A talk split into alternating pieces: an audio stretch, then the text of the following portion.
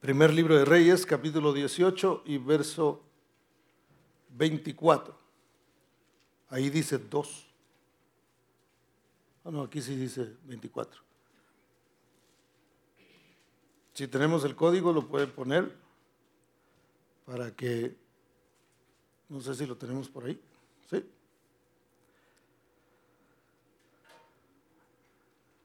Para que usted pueda verlo, ahí está. Y el tema es el Dios que responde por fuego. Por supuesto, en la Biblia el fuego tiene una, eh, tiene algún par por lo menos de simbolismos importantes de los que nosotros podemos aprender. Dice así la palabra del Señor, invocad luego vosotros el nombre de vuestros dioses y yo invocaré el nombre de Jehová, dijo Elías. Y el Dios que respondiere por medio de fuego, ese sea Dios. Y todo el pueblo respondió diciendo, bien dicho. Vamos a orar. Padre, en el nombre de Jesús te damos gracias esta preciosa mañana por la bendición que tú nos das de poder meditar en tu palabra. Bendito Dios, yo te ruego, Padre bendito, que tú quites de nuestra mente toda idea preconcebida, todo paradigma, bendito Dios, y que tu palabra, Señor, pueda penetrar en nuestros corazones. Tu palabra, precioso Dios, que en muchas ocasiones se sale de nuestra lógica humana, precioso Señor, pero que nos enseña las verdades de tu reino, precioso Dios, para que nosotros así podamos aprender a vivir bajo tu reino, precioso Dios, y bajo tu mano bendita, Padre. En el nombre precioso de Cristo Jesús me pongo en tus manos, Señor, que tu Espíritu Santo sea, oh Dios de la gloria, hablando a cada corazón en este día, ministrando, Padre de la gloria, cada mente y cada corazón en esta preciosa mañana, bendito Dios. En el nombre de Cristo Jesús, gracias Señor.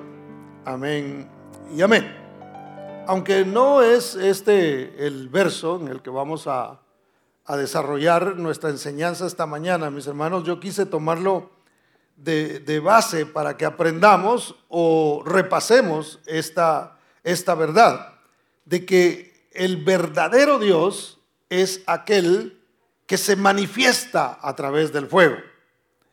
Y muchas veces nosotros pensamos en el fuego de Dios solamente como algo emocional ¿verdad? A veces pensamos que el fuego es eso bonito que se siente dentro de la iglesia cuando los cantos están a todo lo que dan y todo el mundo está adorando. Y esa es una manera en que Dios se manifiesta a través de su Espíritu Santo. El Espíritu Santo es comparado también con el fuego. Pero a veces nosotros podemos pedir cosas que realmente no entendemos el significado de lo que nosotros estamos pidiendo. Por ejemplo, en esta ocasión llega Elías y le dice a los, a, los que estaban siguiendo a los Baales y a los profetas de Baal, vamos a hacer algo, vamos a hacer una especie de competencia aquí. El Dios que, que responda por fuego, vamos a poner un altar y usted conoce la historia, la mayoría lo hemos leído o lo hemos escuchado. Eh, vamos a poner en un altar el sacrificio y vamos a poner un animal y, el, el, fuego no lo vamos a encender nosotros. El Dios que responda a través del fuego, ese va a ser Dios. Y usted conoce la historia, los, los profetas de Baal se hacían pedazos, literalmente se, eh, se sajaban la, la, piel, una cosa impresionante. Ellos querían que los Baales respondieran a través del fuego. Entonces Elías, dice la Biblia, que se burlaba de ellos por el esfuerzo que ellos hacían y sin embargo sus dioses, los Baales, no respondieron a la petición que estaban haciendo los profetas de Baal.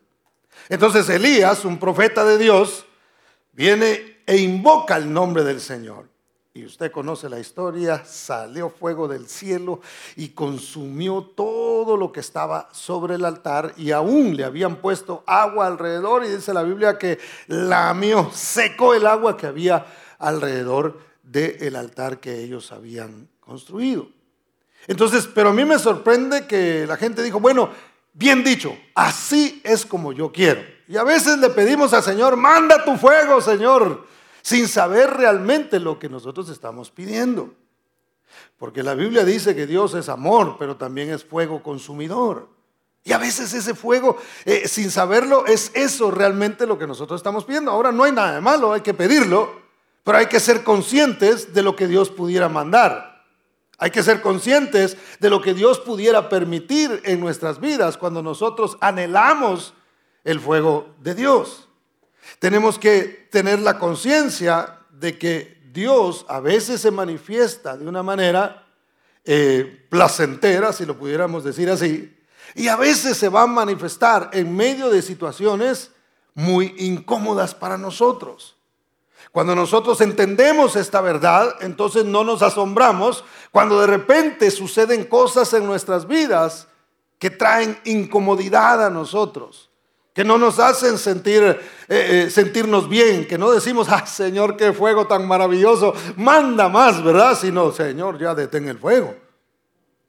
¿Cuántos dicen amén, hermano? Bueno, entonces, dicho esto, realmente donde quisiera que desarrolláramos nuestra enseñanza es en Éxodo. Éxodo capítulo 3, versos 1 al 6. Como hoy es el Día del Padre, vamos a hablar un poquito acerca de los padres. ¿Y qué tiene que ver con el fuego? Bueno, ahorita lo va a ver. No es que, que estamos cantinfleando aquí. Veamos y repasemos este pasaje de la Biblia muy conocido por todos nosotros, o por la mayoría por lo menos, donde Dios se manifestó a través del fuego. Vea por favor Éxodo capítulo 3, versos 1 al 6. Dice, Apacentando Moisés las ovejas de Jetro, su suegro, sacerdote de Madián, llevó las ovejas a través del desierto. ¿Dónde se encontraba Moisés?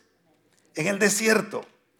Y llegó hasta Oreb, monte de Dios, y se le apareció el ángel de Jehová en una ¿qué?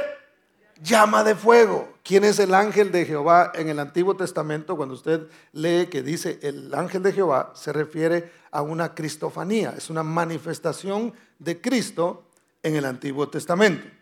Dice, en medio de una zarza. ¿Cómo son las zarzas, hermanos? Son unos arbustos llenos de espinas. Note que no estaba tan bonito el escenario. Dice, y él miró y vio que la zarza ardía en fuego y la zarza no se consumía. Entonces Moisés dijo, iré yo ahora y veré esta grande visión. porque ¿Por qué causa la zarza no se quema? Viendo Jehová que él iba a ver, lo llamó Dios de en medio de la zarza y dijo, Moisés, Moisés. Y él respondió, heme aquí. Y dijo, no te acerques, quita tu calzado de tus pies porque el lugar en que tú estás, tierra santa es. Y dijo, yo soy el Dios de tu padre, Dios de Abraham, Dios de Isaac y Dios de Jacob. Entonces Moisés cubrió su rostro porque tuvo miedo de mirar a Dios. Ahora, yendo un poquito más atrás en la historia, antes de que esto sucediera, mis hermanos, Moisés realmente tuvo dos familias. Mire que, con qué cosas tuvo que lidiar él realmente. Porque como usted sabe, él eh, nació en una familia muy humilde. Es más, no tenían nada. Porque los esclavos en aquel tiempo, eh, ahora existe la esclavitud, pero es de otra manera, pero en aquel tiempo era hasta un mercado, ¿verdad? La gente podía comprar y venderlos y acá. Y el esclavo realmente no tiene derecho a absolutamente nada. Entonces eh, eh, Moisés nace en medio de una, de una circunstancia muy difícil en el mundo, por lo menos ahí donde ellos vivían. Entonces en esta familia donde él nace, una familia con muchas carencias. Eran, trabajaban como esclavos, sus padres eran esclavos ahí. Entonces él nace en esta casa muy humilde, pero luego entonces el faraón dice, están creciendo demasiado los, eh, los, eh, eh, los israelitas y el problema son los hombres. vamos a dejar que las mujeres nazcan y bueno, como hay mujeres, pues que no haya tanto, tanto hombre y comienzan a matar entonces a todos los niños varones. Es muy parecido a lo que vivimos en este tiempo donde se trata de machacar la, imagen del hombre. Pero bueno, ese no es el tema, ¿verdad? Eso nada más aquí un, un entremés, dijo alguien por ahí. Entonces, empiezan a hacer esto en, en Israel y conociendo, dice la Biblia que sus padres vieron a Moisés y dijeron, este niño tiene un propósito. Este niño tiene un propósito de parte de Dios y así nosotros debemos ver a nuestros hijos, aunque no se les note nada, hermano, porque ¿qué se le podía notar a un bebé que era como todos los demás, verdad? Dice la Biblia que era bonito, pero, pero era un bebé como cualquier otro que usted mira bien bonito, o, los suyos cuando, cuando usted los ve y, todo el mundo ve a sus bebés eh, los más hermosos de, la historia, ¿verdad?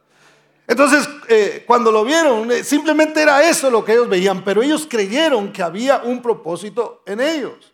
Y eso es lo que usted y yo no debemos dejar de creer, aunque lo que miremos en este momento no nos muestre esa verdad nosotros debemos creer, porque créame que Moisés eh, tampoco daba destellos en un momento dado de que él iba a hacer lo que llegó a hacer. Y sin embargo, Dios tenía un propósito para él. Dios tiene un propósito para nuestros hijos. No lo olvidemos, hermano. Ni aún en las circunstancias más difíciles, sigamos viendo el propósito de Dios en ellos. Entonces, por ese lado, una familia muy humilde. Y de repente ellos vieron que, y dijeron, no, no, no, este no, no, que no lo maten. Vamos a evitar, vamos a cubrirlo, vamos a, cuidarlo. Ahora, para todo esto, hermano, aunque los padres estuvieran cuidando a Moisés, Moisés no era consciente de lo que sus padres estaban haciendo con él. Como cuando usted y yo íbamos creciendo y no éramos conscientes de que lo que nuestros padres querían para nosotros era lo mejor y quizá no usaron los métodos adecuados, pero nos cuidaban porque éramos eh, eh, importantes para ellos. Lo mismo pasa con, con, los hijos suyos y los míos a veces, que ellos no entienden cuando nosotros estamos tratando de protegerlos, cuando para ellos es incómodo que nosotros los protejamos, pero eso es lo que nosotros queremos precisamente, guardarlos. Entonces usted conoce la historia, Moisés lo dejaron ir en el, en el río Nilo y, e imagínese lo que ese niño tuvo que, que vivir desde muy pequeño, desde bebé. Bueno, para no hacerle muy largo el asunto, llega y cae precisamente en las manos de la hija del faraón. Ella lo tomó, lo amó y, lo, y buscó quien lo cuidara, se fue a ofrecer la, la misma mamá de babysitter, necesitas una babysitter, yo aquí estoy, y que le dan el trabajo y era su propia mamá, así que su propia mamá estuvo ahí con él. Entonces ahí prueba él otro tipo de familia, una familia obviamente con otras costumbres, una familia con mucho dinero. Y entonces Moisés se encuentra con que tiene dos padres. Tiene uno que lo engendró y que poco tiempo pudo estar con él y luego simplemente lo impulsó, lo dejó, lo sacó de la casa. Eso pudo haber creado ciertas inseguridades en él, si lo vemos eh, desde el punto de vista humano y, nos, vamos un poquito más profundo en la historia.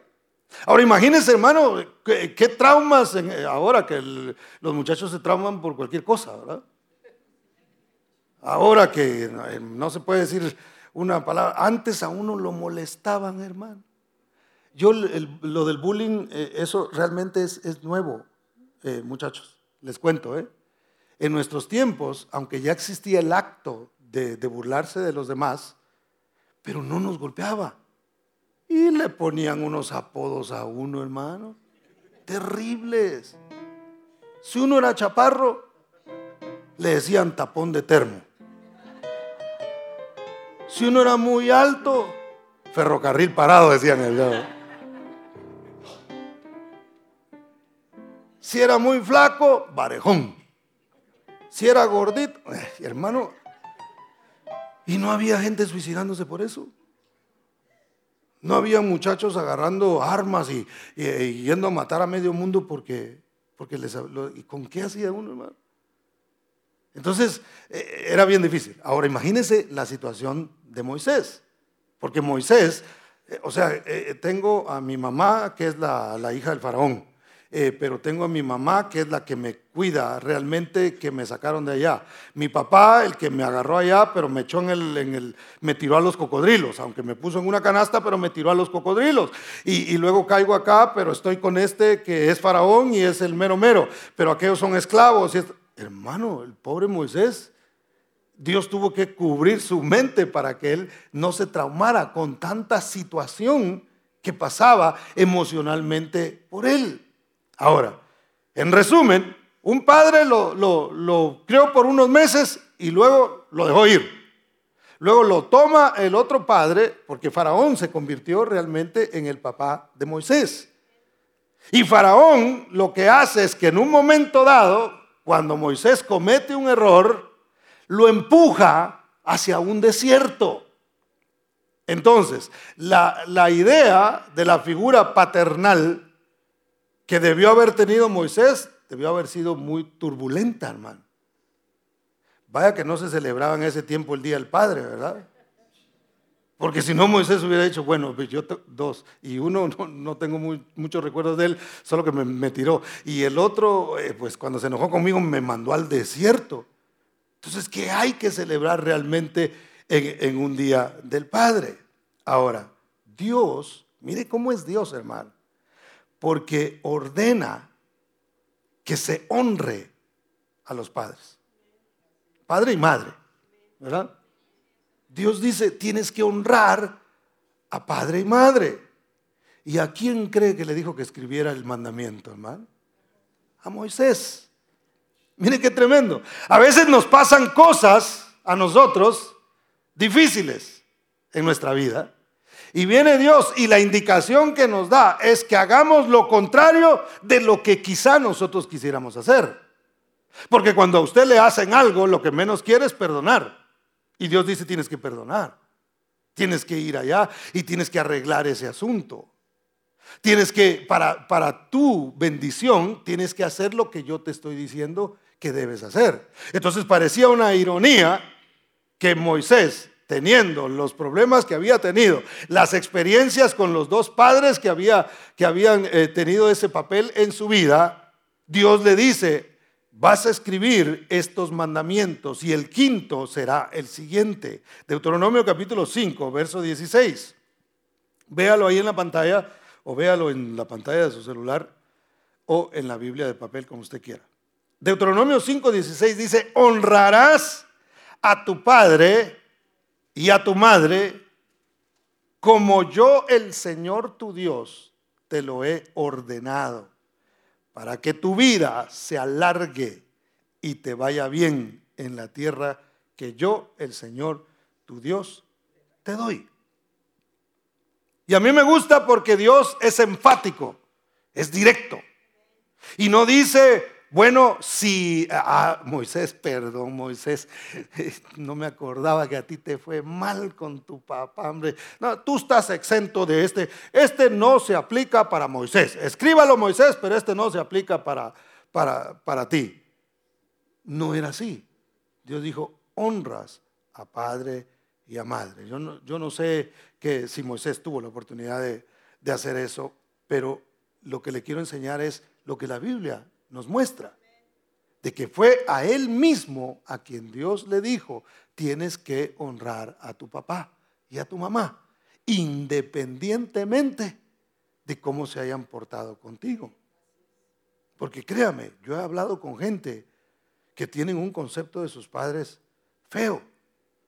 Y con razón, hicieron mal, actuaron mal, no los atendieron, no los cuidaron no, se, no, no, no, no, estuvieron en los momentos más necesarios para ellos. Algunos estaban en la casa, pero no estaban presentes.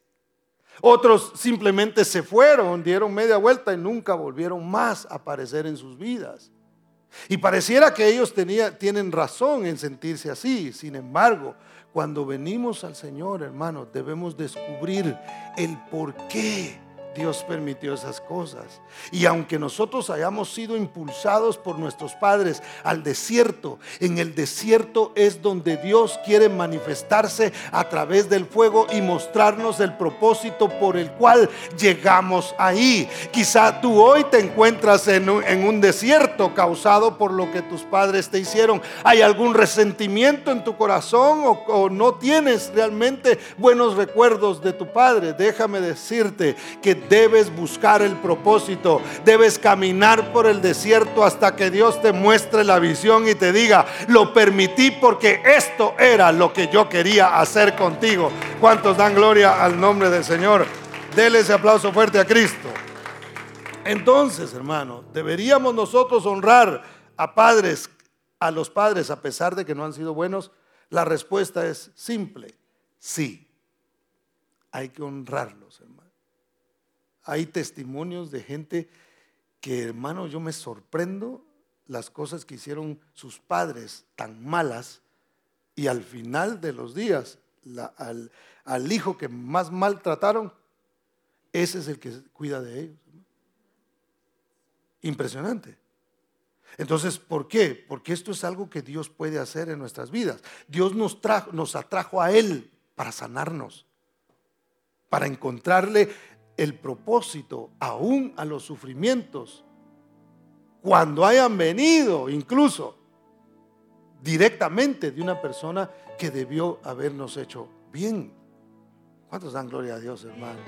Porque Moisés estaba en ese desierto causado por el, último de sus papás, o por el segundo, pues, que era el faraón. Faraón mismo era el que quería matarlo. Mire, no, no era que lo quería regañar, que cuando usted salía corriendo porque su mamá lo quería corregir o su papá, ¿verdad?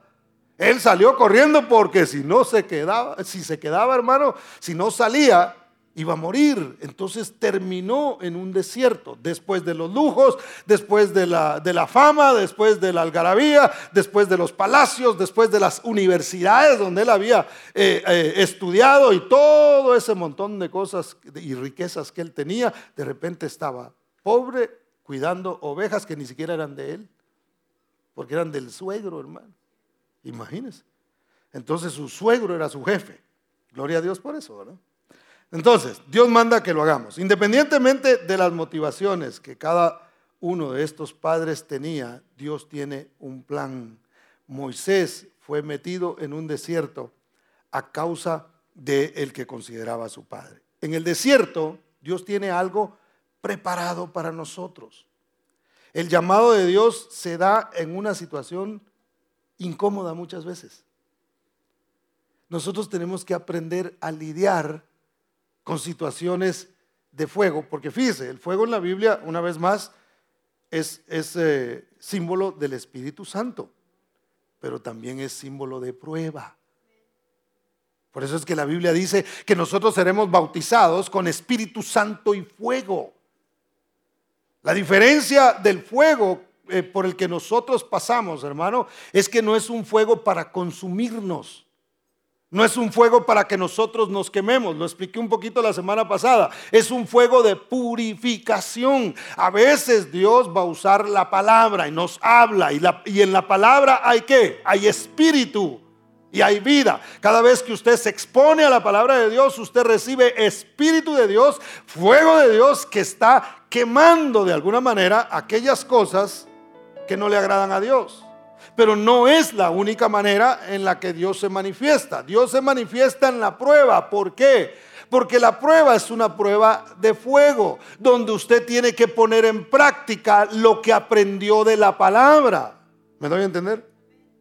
Entonces, hermano, cuando vengan situaciones incómodas a nuestras vidas, y mire que aquí vuelven a haber espinas, ¿eh? ¿Se recuerda que hace un par de semanas hablamos sobre las espinas, los cardos y todo eso que, que traen comodidad? Imagínense que, Moisés hubiera querido tocar la zarza, no hubiera podido, pues la zarza es un arbusto lleno de espinas. Entonces, esa situación era muy incómoda en un desierto. ¿A quién le gusta estar en un desierto, hermano? ¿Qué hay en un desierto? ¿Qué hay realmente ahí? Por eso es que Moisés se admiró y dijo, wow, en este desierto donde nada pasa, algo está sucediendo en este momento.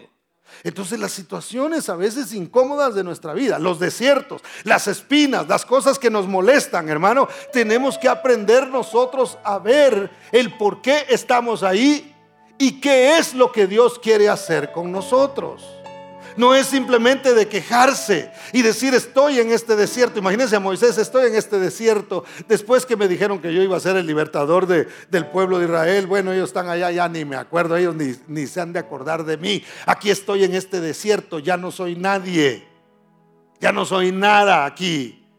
Es, lo único que tengo es este montón de ovejas que están conmigo durante el día que ni siquiera me pertenecen a mí.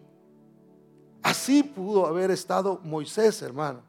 Y así podemos llegar a sentirnos nosotros, el decir, es que yo estoy en esta situación porque mis padres no cuidaron de mí. Es que estoy en esta situación por errores que mis padres cometieron o por errores que otros cometieron o que familiares cometieron. Y me encuentro en esta situación por lo que alguien hizo. Es que hermano, yo ya no quiero ir a la iglesia porque me fallaron los hermanos, porque un pastor me quedó mal, porque y hay gente que empieza a echarle la culpa a otros del fuego por el que está pasando y de las espinas que lo están picando, en lugar de decir, voy a ver, voy a acercarme a ver qué es lo que Dios quiere decirme a través del fuego. Porque Dios es un Dios que se manifiesta en medio del fuego, ya sea por su palabra, ya sea por una manifestación, perdón, del Espíritu o por una prueba que nosotros estemos pasando por un problema o una circunstancia que usted y yo estemos pasando. Entonces, Dios llega a los desiertos, hermano.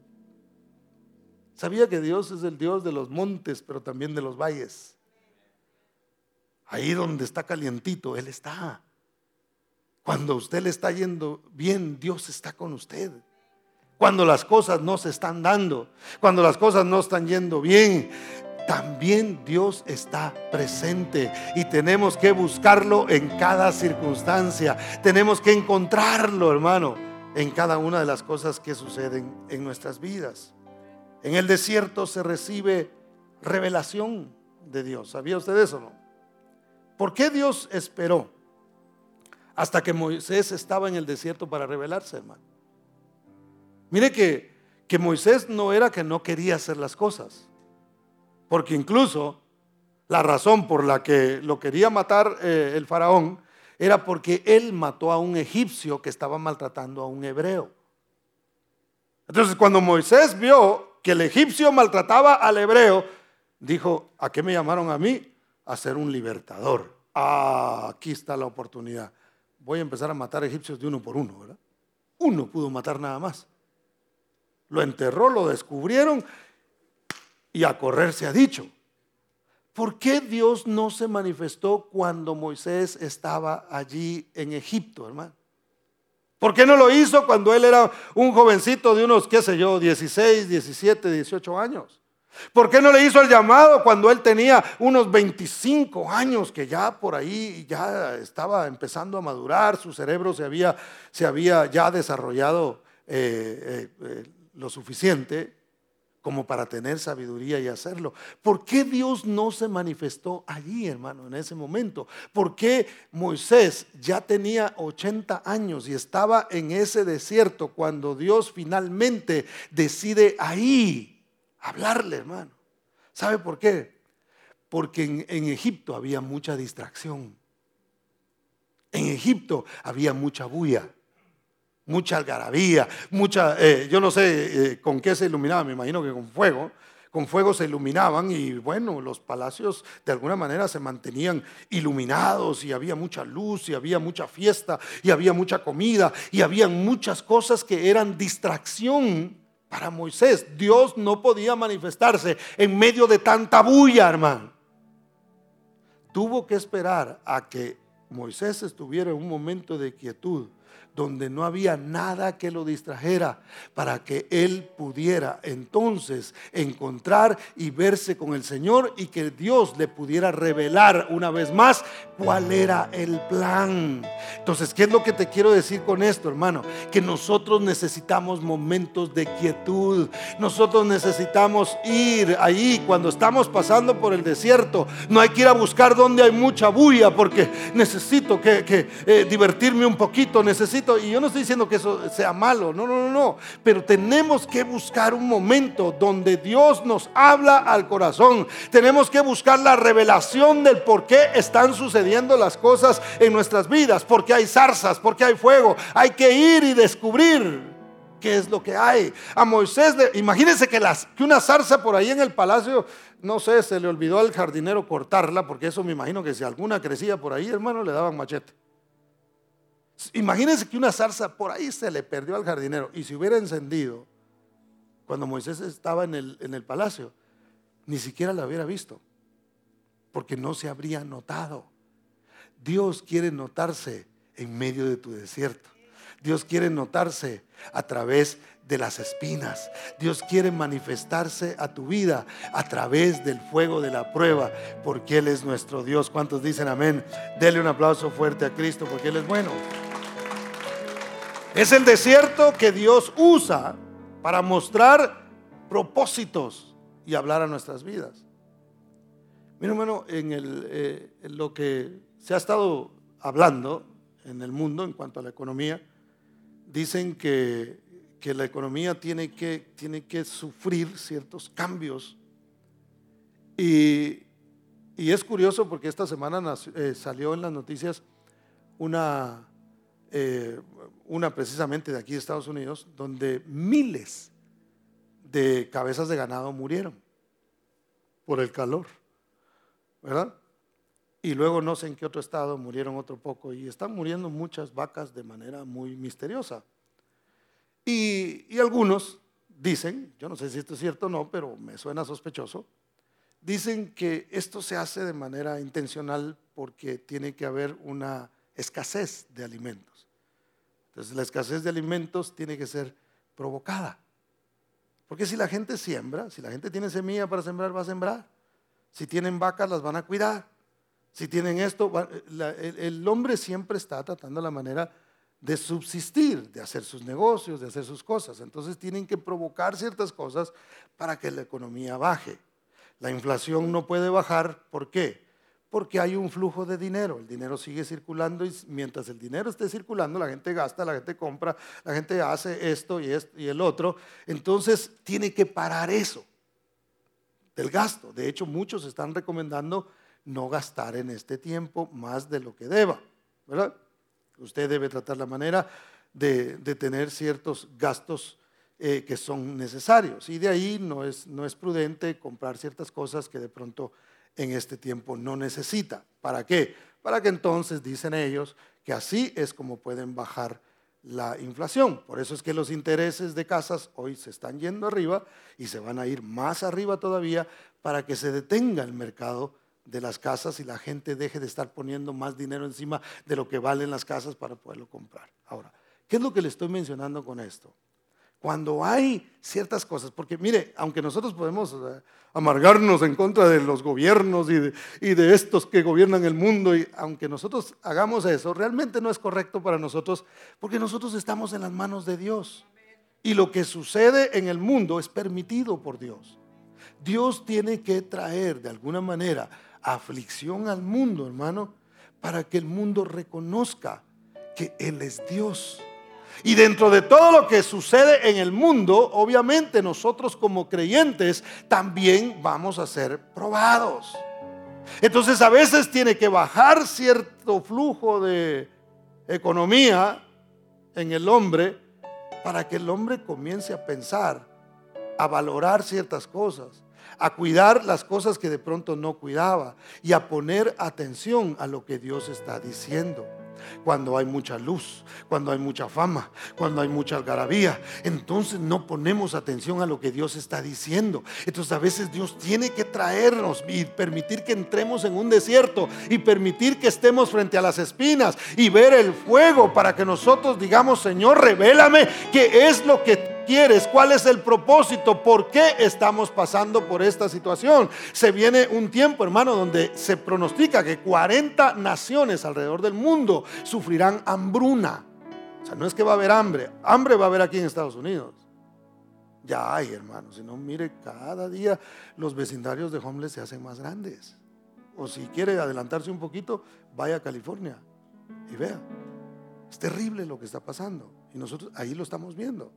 Ahora yo no le digo esto para que se asuste, sino para que dentro de lo que Dios está haciendo a nivel mundial, está permitiendo más bien, nosotros veamos y digamos, hey, hay espinas, hay incomodidad, ya no hay ya no tengo la misma entrada de finanzas, ya no tengo, ya no puedo mantener esto que antes tenía y ya no puedo irme de vacaciones cada tres meses. Qué sufrimiento. Alguien de pronto pudiera decir eso, ¿verdad? Gente que se puede ir así cada tres meses. Que Dios los bendiga.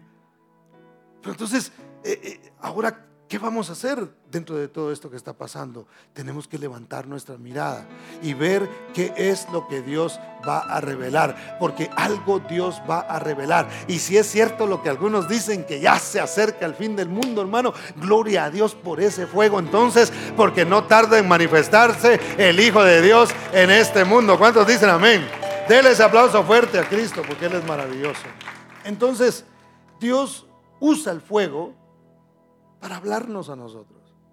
Y mire, hermano, cambiemos un poquito la idea de cómo Dios nos corrige a nosotros. Porque Dios azota, ¿verdad?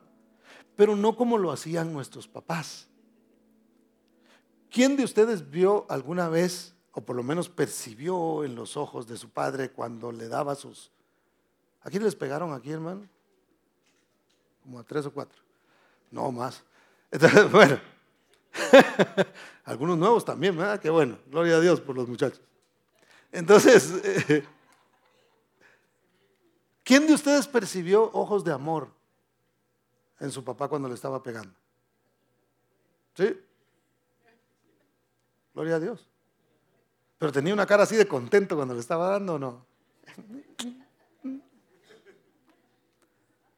Yo no vi sonrisas en la cara de mi papá cuando me pegaba, ni de mi mamá. Al contrario, así ponían la cara y ibas a ver, y ya con la cara ya estaba llorando uno, hermano. Aunque sí tenían amor, yo no digo que no, muchos de ellos lo hacían con, porque realmente nos amaban, pero no se notaba en la cara, no se notaba en la forma en la que ellos nos corregían a nosotros.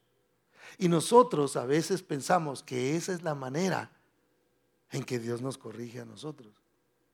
Pero fíjese, Dios permite las incomodidades, las espinas, los desiertos y, deja que eso trate con nuestras vidas. Pero cuando Él viene a hablar con nosotros, habla de diferente manera. Porque Él no viene encima de que vino las espinas, encima de que estaba eh, eh, Moisés en el desierto. Todavía viene Dios a palearlo encima de eso y decirle, te dije que no anduvieras. Porque eso hacían con nosotros. Yo les he contado aquí que cuando me mordió un perro, yo esperaba que me curaran. Y lo que me dieron fue, como decimos en Guatemala, una buena cinchaseada encima de la mordida, hermano.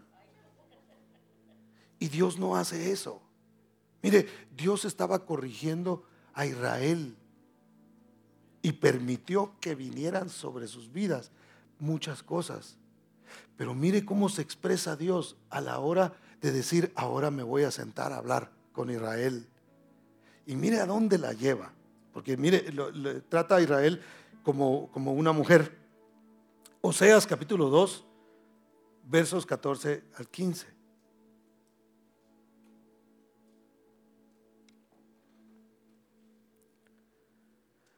Y a mí me encanta esto, hermano, porque me ayuda a entender cómo Dios realmente nos ama a nosotros. Mire, dice, verso 14, pero he aquí que yo la atraeré, hablando de su pueblo. Y luego dice, la llevaré, ¿a dónde? Al desierto. Está diciendo, yo la voy a conquistar una vez más se fue detrás de sus dioses, se fue detrás de su fama, se fue detrás de su dinero, se fue detrás de los baales. Le importó más las cosas materiales y lo que el mundo le ofrecía a lo que yo le estaba ofreciendo. Y por eso he permitido la corrección que venga sobre este pueblo, pero yo voy a reconquistarla. Y para reconquistarla, dice, la llevaré. Note que no dice, la voy a llevar a un riachuelo. La llevaré al parque, ahí donde hay rosas, donde los pajarillos cantan y las aves se levantan. Ahí así. ¿eh? Donde las mariposas vuelan, ahí la voy a llevar. Y ahí en ese ambiente romántico. no, la voy a llevar al desierto. Ahí en el desierto, ahí donde sienta el calor, sienta el, fuego de, de todo lo que está pasando ahí. Mire lo que dice. Dice, le hablaré a su corazón. La voy a conquistar. La voy a llevar a un lugar incómodo, donde nada le quite la atención, donde pueda oír lo que yo le estoy diciendo, lo que yo le estoy hablando. Entonces los desiertos y los problemas que nosotros pasamos, esas incomodidades, es Dios diciendo, te quiero reconquistar, te quiero mostrar mi propósito. Eso que sientes que no se acaba nunca, eh, lo estoy provocando yo, te estoy llevando al desierto porque quiero tener una plática, quiero hablarte de mi amor, quiero hablarte de mi restauración, quiero hablarte del propósito que tengo para tu vida. Y mire lo que sigue diciendo el verso 15, y le daré sus viñas desde allí. Se le voy a devolver, le voy a restituir. Y el valle de Acor por puerta de esperanza. Dice, le voy a dar el valle de Acor. Para los que no sabían, la palabra Acor significa aflicción. Y Acor es el lugar donde, ¿se recuerda cuando Acán pecó? Se robó unos, unos, vestidos y unos lingotes de oro que pertenecían a la casa del Señor y él se le llevó y lo escondió. Él y toda su familia fueron apedreados en el valle de Acor. Entonces, la idea que tenían los israelitas sobre el valle de Acor era aflicción, era muerte, era gente que había sido apedreada. Pero el Señor dice, el valle de Acor se lo voy a dar por puerta de esperanza. Eso que servía para afligir, eso que servía para apedrear, eso que servía para, para dolor, lo voy a convertir en una puerta. Ahí mismo voy a instalar una puerta de esperanza para que diga, en medio de esta aflicción, y hay una puerta que yo puedo cruzar donde que Dios ha preparado para mí, para que yo reciba entonces el propósito de Dios y la revelación. Hay algo detrás de esa puerta que Dios quiere revelar a cada uno de nosotros. ¿Cuántos dicen amén? Dale ese aplauso fuerte al Señor.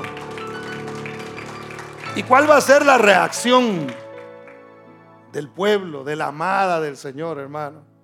A esto dice, y allí cantará como en los tiempos de su juventud y como en el día de la subida de la tierra de Egipto. Volverá otra vez a cantarme como cuando salió de Egipto. ¿Usted se acuerda cuando usted recién se convirtió, cómo cantaba, cómo adoraba, cómo servía a Dios con todo el corazón? Como usted no quería separarse del Señor porque había algo hermoso que sucedía en usted. Eso es lo que Dios promete. Dice, lo voy a llevar al, voy a llevarlo al desierto.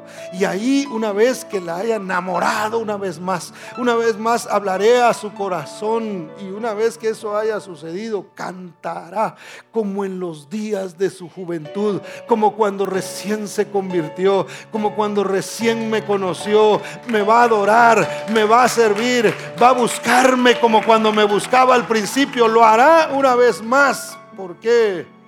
Porque se acordará del tiempo en el que lo saqué, de la esclavitud en la que se encontraba no olvidemos que Dios ha sido bueno para con nosotros.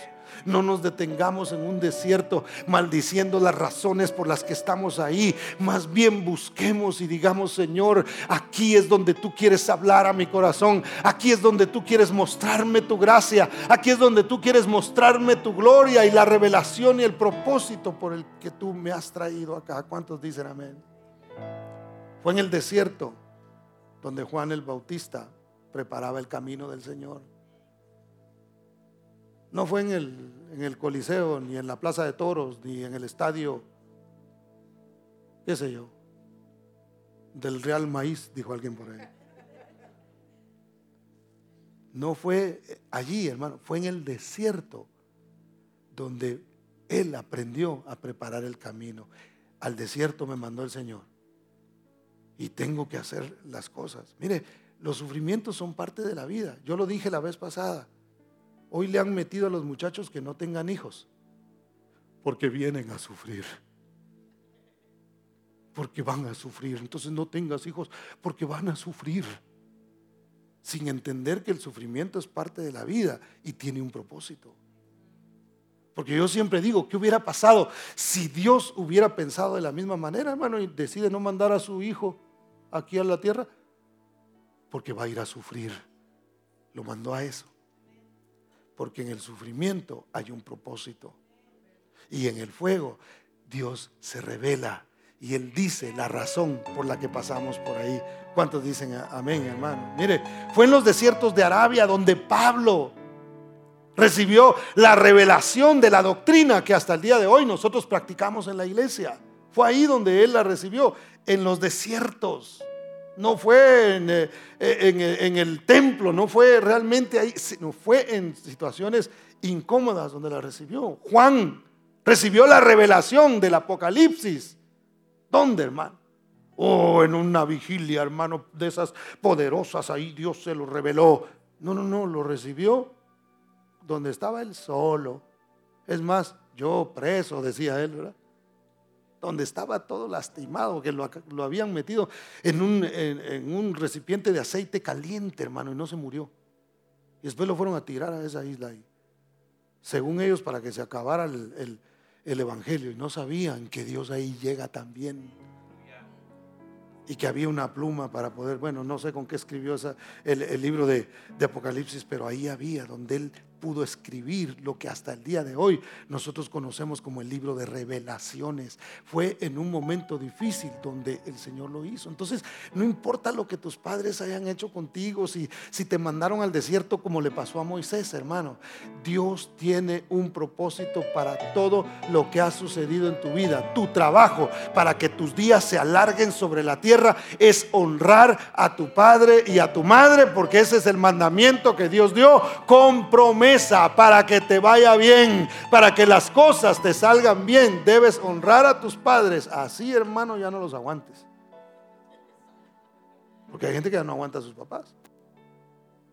Pero cuando ya se ponen viejitos y quisquillosos, ¿verdad? Yo ya hice un trato con el Señor y le dije, Señor, en cuanto a mí, en cuanto a mí se me empiece a deschavetar el asunto, si es tu voluntad. no, es cierto. Pero, pero hermano, hay gente que no, que no aguanta. El carácter de los papás, qué sé yo, nunca cambió, cosas que nunca cambiaron. Y hay ciertas incomodidades, a veces entre padres e hijos. No importa. Así tu papá ya lea, o, o hay padres, por ejemplo, porque esto lo van a ver también personas, porque está siendo grabado. Así tu papá tenga Alzheimer's ya no te reconozca, honralo. Mira lo que Él hizo, eh, aunque simplemente ha sido el instrumento que Dios usó para traerte a esta vida, para cumplir el propósito de Dios. Honralo, aunque ya no te reconozca aunque a veces te diga todavía cosas en su enfermedad o en su, en su vejez, honra a tu Padre porque eso te trae a ti larga vida. ¿Cuántos dicen amén? Dale ese aplauso fuerte a Cristo. Dios responde a través del fuego y las espinas, hermano. Moisés se acercó a la zarza para ver qué era lo que había ahí. Y es curioso, hermano, que Dios en una zarza le hable a Moisés. Una vez más no usó un árbol de esos, una ceiba, ¿verdad? ¿Cuántos conocen las ceibas aquí? Que también tiene espinas, pero no son, son diferentes. Pero esa ceiba es una cosa así, hermano. En, Guatemala es el árbol nacional, imagínense. Es un árbol muy frondoso, muy grande, hermoso, así. O esos árboles que hay en Sequoia Park, aquí en, eh, en, eh, en eh, California, hermano unos árboles impresionantes. Eh, no usó un árbol de esos, usó una zarza fea, hermano, para hablarle y revelarse a Moisés. Las espinas, una vez más, jugando un papel importante. A veces podemos nosotros estar en situaciones donde decimos, ya no aguanto más. Con padres o con familiares o incluso con hijos a veces. Tenemos que encontrar el propósito de Dios ahí. El fuego está dentro de la zarza.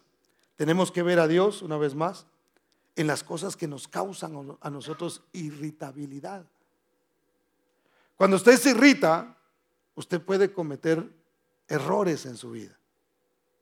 La Biblia dice que, que si el que, eh, que, eh, una persona sabia es aquel que tarda en airarse.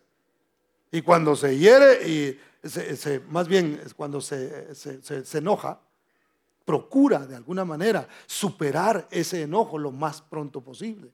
Por eso es que la Biblia dice, no se ponga el sol sobre vuestro enojo. A veces podemos sentirnos irritados, hermano. A veces e, e, esas cosas que nos hicieron o, las ofensas que nosotros recibimos en algún momento de nuestra vida, las podemos guardar ahí. Y como dije la vez pasada, eso puede ser como una espina que nos está picando todo el tiempo, hermano, y que nos recuerda lo mal que a nosotros nos han hecho. Pero nosotros debemos encontrar a Dios ahí. Leí la historia de un pastor que se llama Bill Wilson. No sé si alguien acá sabe de él. Todavía está vivo, tiene 74 años.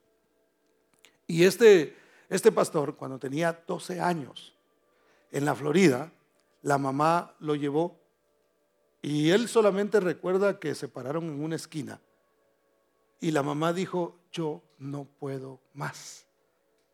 Y le dijo, espérame, ya vuelvo. Y se fue. Y el niño de 12 años, obediente, le dijo, dijo, bueno, voy a esperar. Mi mamá dijo que volvía. Tres días pasó esperando que su mamá regresara y su mamá nunca vino. Cuando pasa esto, eh, un mecánico de ahí del área, que era cristiano, lo ve y se lo lleva a su casa. Entonces él mismo le paga para que vaya a un campamento de jóvenes. Por eso son, buenos los campamentos de jóvenes. Y, él se va y en ese campamento él entrega su vida a Cristo. Y comienza entonces él en un proceso, se gradúa de high school y cuando se gradúa de high school lo, invitan al, seminario y él comienza a, estudiar teología. Él, a raíz de lo que le pasó, fundó un ministerio que eh, se llama, aquí lo anoté, se llama eh, Metro World Child él agarraba unos, unos buses, empezó con, uno, me imagino yo, y comenzó a recoger niños que se quedaban en la calle, más o menos de, la edad de él, de 12 hacia abajo, de la edad que a él lo habían dejado. Y comenzó a juntar y a juntar, a juntar. La gente le decía, eso no te va a funcionar, eso no va a servir, eso no lo deberías de hacer, pero él sabía que su propósito era ese. Entonces él comenzó a, juntar un montón de niños, hermano, al, tal, a tal punto que llegó, él ayudó a levantar una de las iglesias más grandes en, los Estados Unidos. Y no solamente eso, sino que comenzaron a llamarlo de otros estados y de otros países para que les enseñara el sistema. Y de esa forma, hoy día, eh, en 12 países alrededor del mundo juntan 250 mil niños semanales para darles instrucción. Niños, no, no, no es que van y sacan a los niños que están en la casa, niños que están en la calle, que están abandonados por sus padres. Los llevan a, estos lugares donde ya los tienen preparados, donde les dan de comer, donde les dan amor, donde les dan de la palabra de Dios, hermano. Y cuando yo leo esto, me pongo a pensar en mí, en usted. ¿Qué hubiera hecho usted? Póngase a pensar por un momento. Si a la edad de 12 años su mamá la hubiera parado en una esquina y le hubiera dicho, ya regreso, y nunca más usted hubiera sabido de ella. ¿Qué hubiéramos hecho? Hermano, tanto muchacho que dejan hoy, porque eso sigue sucediendo. Imagínense ¿Qué hubiera pasado con él? Es muy posible se hubiera vuelto un delincuente. Bueno, me dejaron en la calle, aquí lo que me queda es sobrevivir y a ir hacia adelante, eh, como, como sea. Pudo haberse convertido en un eh, drogadicto. Una vez más, en un delincuente, en un pandillero. Pero Dios estaba en el asunto. Y Dios mismo puso el escenario ahí en, una, en un trauma tan terrible, hermano. Imagínese que su propia madre lo deje en un lugar y lo abandone. Él dice, llega un momento en el que él entiende y dice, ya sé por qué me sucedió lo que me sucedió. Si, si esa mujer no hubiera abandonado, yo no estoy diciendo que eso es lo que hay que hacer, ¿eh? Pero estoy diciendo, si no hubiera sucedido esa situación tan difícil en la vida de Bill Wilson, nadie estaría hablando de él. Y no habrían 250 mil niños semanalmente siendo alimentados y siendo ayudados.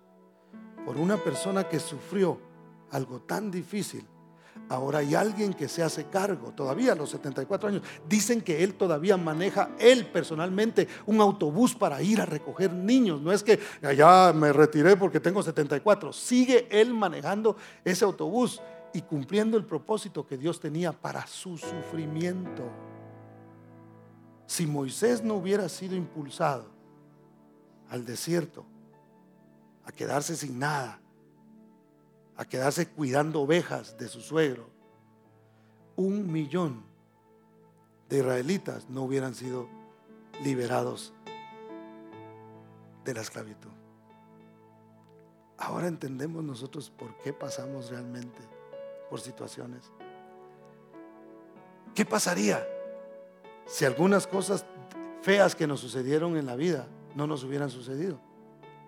No estaríamos donde hoy estamos todo lo que Dios ha permitido sobre nosotros tiene un propósito. Y si Él permite más cosas sobre nuestras vidas, no debemos nosotros renegar, hermanos, sino decir una vez más, Dios me está acercando a la zarza. Una vez más, Dios se va a manifestar a través del fuego de la prueba. Una vez más, he sido impulsado al desierto. Entonces, si estoy en el desierto es porque Dios quiere mostrarme algo. Si estoy enfermo es porque Dios quiere mostrarme su sanidad y quiere que yo bendiga a otras personas. Si pasé por ciertas situaciones, en mi vida, en, en mi matrimonio o en mi casa con mis padres, si pasé por ciertas cosas que me aventaron en un desierto, que me han mantenido con sed por mucho tiempo, el Señor dice a los sedientos, venid a las aguas. Ahí es donde yo quiero revelarme a tu vida. Ahí es donde quiero traer satisfacción y quiero mostrarte el propósito por el cual tú pasaste por lo que has pasado.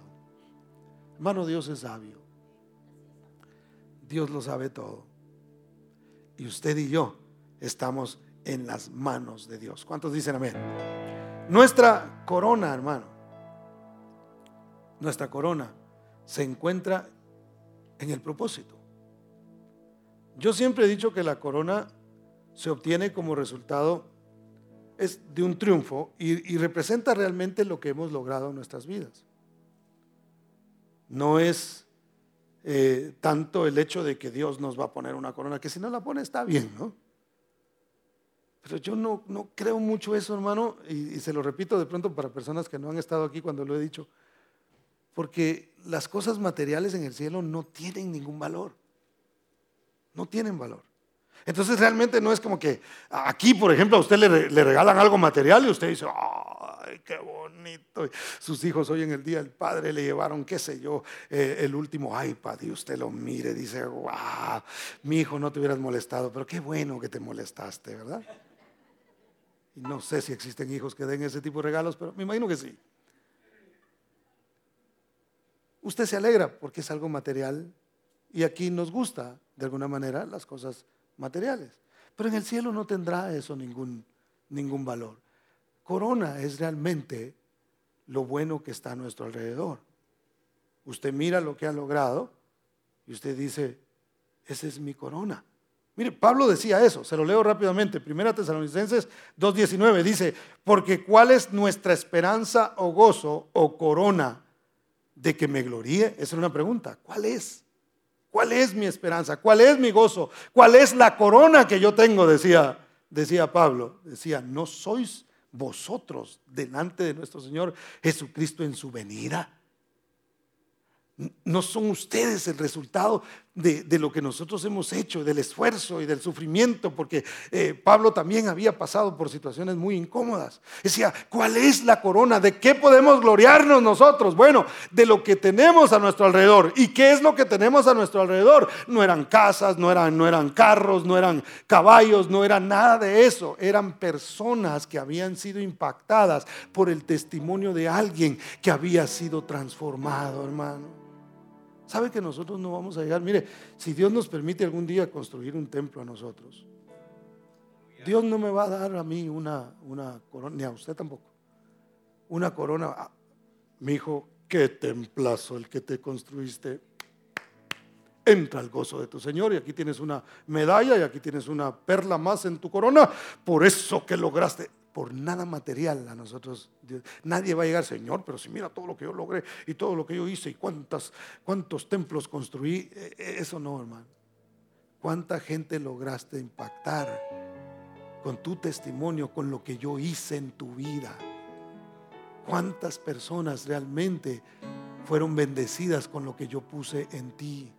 Eso realmente es lo que en lo que Pablo se gloriaba y decía, mi corona son ustedes. Bueno, eso, la corona, es lo que a nosotros nos, nos hace gloriarnos.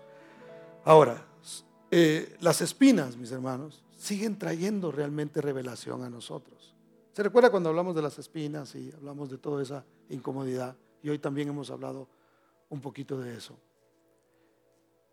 En Cristo Jesús, una vez más, tiene una corona. Jesús tiene una corona, ¿verdad? ¿Sí o no? ¿Cuál es esa corona? ¿La de espinas? No, esa ya no. La corona que Él tiene somos todos nosotros, que fuimos impactados por el sacrificio de Cristo. Él estuvo en un desierto. Él sufrió aflicción. Él le pusieron una corona. Antes de tener la corona que tiene, hoy tuvo una de espinas que le atravesó su, cráneo, que le causó mucho dolor. Él lo hizo para que, una vez más, para que usted y yo no tuviéramos que sufrir y entendiéramos que para nosotros las espinas no son para que se, se metan en nuestra, en nuestra mente y estén ahí, sino que Él lo sufrió para que nosotros a través de las espinas encontremos la revelación que Dios quiere darnos. Por el sufrimiento que, que Cristo tuvo en la cruz del Calvario y con eso que le pusieron en su, en su cabeza, hermano. Ahí, cuando nosotros podemos ver las espinas, mire, cuando usted esté una situación eh, difícil, cuando usted se acuerde de algo que sus familiares le hicieron o que sus padres le hicieron o, que alguien lo empujó en un desierto, cuando eso suceda, acuérdese de las espinas, pero no las que le están molestando a usted, sino las que atravesaron la cabeza de Cristo. ¿Para qué? Para que usted se recuerde que alguien sufrió ahí. Y en esas espinas es donde usted encuentre la revelación de Dios. Donde el Señor le diga, pero yo te amo. Señor, pero estoy sufriendo en este desierto. Sí, pero yo no te he dejado de amar. Señor, pero estas espinas me, me son molestas. Sí, pero yo no he dejado de amarte. Porque si algo podemos ver nosotros en la corona de Cristo, es el amor de Dios al haber dado a su Hijo para que usted y yo alcanzáramos la paz, la sanidad de nuestra alma, para que nosotros fuéramos capaces de perdonar, para que nosotros fuéramos capaces de cumplir con el mandamiento de decir, no importa cómo mis padres me hayan tratado, no importa si me dejaron en una esquina, no importa si me abandonaron, eh, el Señor me dice que yo tengo que honrar a mis padres y como Él me sanó, yo lo puedo hacer. Y hay satisfacción cuando usted honra a sus padres, hermano. Ninguno de nosotros hemos tenido padres eh, perfectos. Buenos sí. Buenos padres. Se preocuparon por algunos de nosotros. Algunos les dieron amor eh, y, expresión. Había eso. Pero perfectos no hay, hermano. Porque el perfecto es solo el Señor. Y si eso ha sido así, nosotros tenemos que honrarlos de una o de otra manera. Tenemos que encontrar la forma, la manera de darle gracias a Dios por el instrumento que Dios usó para traernos a este, a este mundo. Quizá nos trataron mal en algunas ocasiones, ¿verdad? No siempre, pero en algunas ocasiones nos trataron mal. Lo hicieron quizá buscando y con la intención más bien de que nosotros fuéramos personas de bien. Y como resultado estamos aquí. Algo hicieron. Algo de esa zarza, de esas espinas que, que a veces literalmente nos causaron dolor, hermano. Algo hizo en nuestras vidas que nos encaminó a quienes nosotros hoy somos. Yo agradezco a Dios por la vida de mis papás. Me dieron, hermano. Me dieron con ganas, ¿verdad? Y no lo digo resentido, lo digo hasta a veces hago chiste de eso. Una vez me dijo mi papá, cuando te pegué me dolió más a mí que a vos, me dijo. Yo me reí y le dije, no es cierto, a mí me dolió. Con todo y eso, yo le doy gracias a Dios por mi papá. Mi papá tiene 80 años. Yo soy, yo soy hijo de él, imagínense. Yo soy predicador. Entonces él habla bastante. De ahí lo agarré. Habla bastante. Y a veces me prendo en el teléfono y yo sé que yo lo voy a escuchar por mínimo media hora, 40 minutos. Y le da. Me cuenta y me cuenta cosas nuevas cosas que pasaron, cosas que ya me dijo varias veces,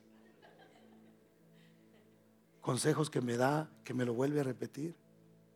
No dejes de hacer ejercicio. A él le gustó mucho hacer ejercicio. No dejes, casi siempre me dice, no dejes de hacer. Aunque le digo que voy y sí, papá, yo estoy haciendo ejercicio. Ah, qué bueno, mi hijo. Y cuando me llama, me vuelve a decir que haga ejercicio. Yo lo honro obedeciéndolo. Yo digo, tenemos que honrar a nuestros padres, tenemos que bendecirlos, tenemos que darle gracias a Dios. Yo he visto gente llorar en los, en los cementerios y yo no digo que no hay que llorar, pero a veces lloran más de remordimiento que de lo que pudieron hacer por sus padres, hermano. Honremos, bendigamos. Ah, es que mi papá no tiene necesidad, no importa, es que no dice la Biblia que tiene que estar en necesidad. Tenemos que honrar a nuestros padres independientemente de cualquier cosa. A pesar de, todo lo que haya sucedido en nuestras vidas, hermano, Jesús experimentó todos nuestros dolores y con esto voy a terminar. El abandono lo conoció, el rechazo también lo conoció. Todos los insultos, hermano, que nosotros hayamos podido experimentar en nuestras vidas, Jesús las llevó en la cruz del Calvario. Ahí murió por nosotros. Busquémosle la revelación de Dios en medio de la zarza, ese fuego, ese desierto. Ahí está Dios, mostrándonos su propósito. Póngase de pie, por favor.